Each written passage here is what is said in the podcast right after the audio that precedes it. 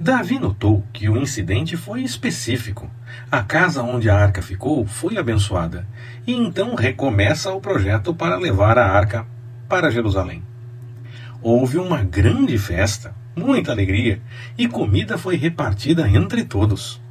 Quando fazemos a vontade do Senhor, temos a chance, sim, de viver momentos como esse, de grande celebração, com muita alegria, sempre louvando ao Senhor.